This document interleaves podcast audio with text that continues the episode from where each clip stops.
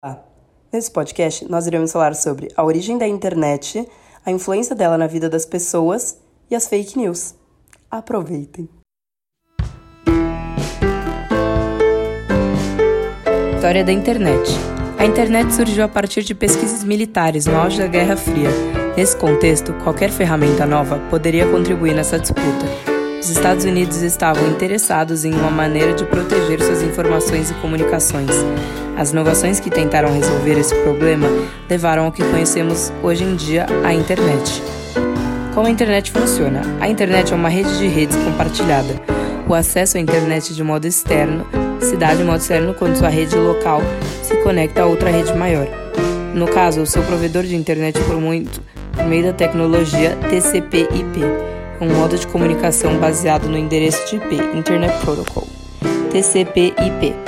Com muitos diferentes métodos de redes, alguma coisa era necessária para a unificação dos mesmos. Com o papel da rede reduzida no mínimo, ficou possível a junção de quase todas as redes. O TCP/IP surgiu no final de 1978 em forma quase definitiva. Depois foram feitas implementações para vários sistemas operacionais, assim sendo possível a migração de todos é, hospedeiros de todas as suas redes e pacotes para o TCP/IP. O século XX está na história como um momento em que nos tornamos uma civilização planetária. Novas criações aproximavam o mundo, como os aviões e os satélites. Porém, um dos fatores mais importantes seria a internet, que hoje em dia não vivemos sem.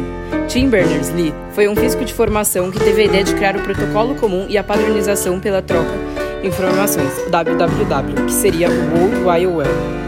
Nos anos 60, quando a internet foi concebida para finalidades militares, sem o www seria impossível ela virar uma ferramenta de uso pessoal como hoje em dia.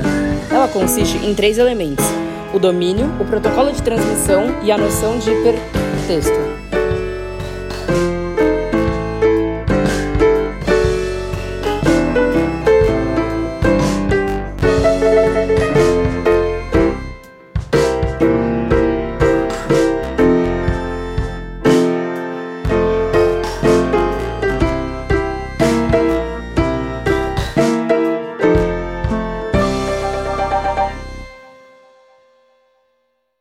Seguir, a gente tem algumas entrevistas dos pontos de vista de diferentes adultos sobre a internet.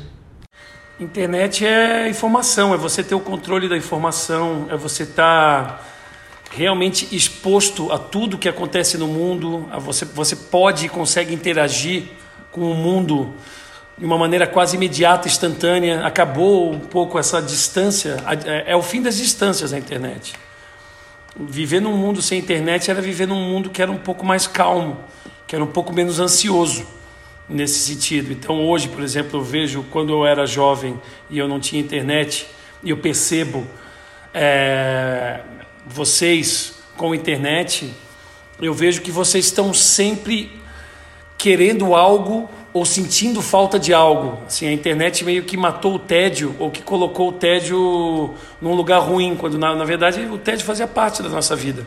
O tédio matou, matou essa presença.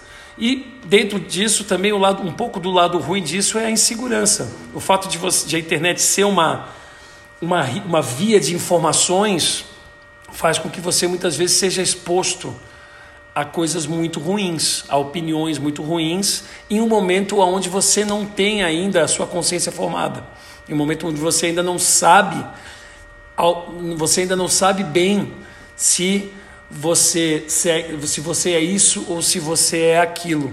Então a internet acaba expondo você a, muita, a, a muito de ruim que existe no mundo, sem que você esteja necessariamente preparado para isso.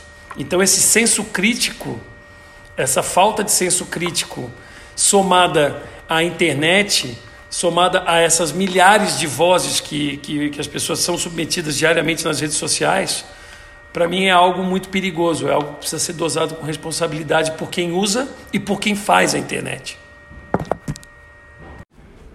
Bom, o que é internet para mim? Bom, é, internet para mim, eu acho que é tudo, né? A internet facilitou muito essa a comunicação, facilitou muito as vendas. Antes o que eu trabalhava no escritório, eu faço tudo pela internet agora, né? Faço supermercado pela internet. Então é uma forma muito prática de viver, né? E era muito diferente ser jovem sem internet. Eu vejo seus primos, né, e aposto que até você vivem na internet, passam o dia no videogame, computador, na Netflix, que seja. E na minha época era muito diferente, né? A gente brincava na rua e acho que as nossas relações eram vividas muito mais presencialmente do que hoje em dia. Então eu vejo muito vocês, né, falando pelo Discord, né, por todas essas ferramentas, e eu não, né? Na minha época era no máximo um telefonema. O que acontecia mais era você falar ao vivo, né? Porque quando você via a pessoa na escola, que seja. E na minha opinião, o que deve mudar nesse meio de trocas, eu acho que é a segurança, né? Eu fico muito preocupada, principalmente pelos meus filhos, né? Com esse negócio de vazamento de dados e etc. Então eu sempre falo, né? E eu mesma tomo muito cuidado aonde eu faço cadastro e essas coisas, né? Até porque existem muitos casos de hackeamento, né? Então, eu acho que é isso que deve melhorar. As fake news são algo tão antigo quanto a história da imprensa, e com o avanço da internet, teve um aumento relevante de tais notícias, causando efeitos negativos severos na sociedade. O historiador Robert Darton fala que as notícias falsas são relatadas desde a Idade Média, mas afinal, o que são as fake news? As fake news são notícias que aparentam ser verdadeiras e que poderiam ser verdade em algum grau, para assim se mostrarem confiáveis. Elas têm o intuito de disseminar boatos com informações que não estão 100% corretas sobre pessoas, partidos políticos, países entre outros.